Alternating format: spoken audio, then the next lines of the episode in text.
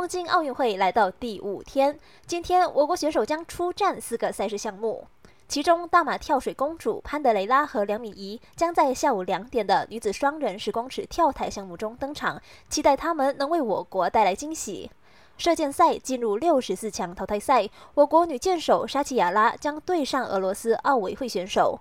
凯鲁尼詹和鲁沙之林，会在帆船赛中继续扬帆出征。在羽球项目，女单谢淑雅、男双谢定峰和苏伟毅将会轮流上阵。女双组合邹美君和李明艳今天先打头阵，对战英国组合。截稿前，比赛刚刚开打。想为我国健儿加油打气，那就别错过 H 频道八零一的每场奥运赛事直播。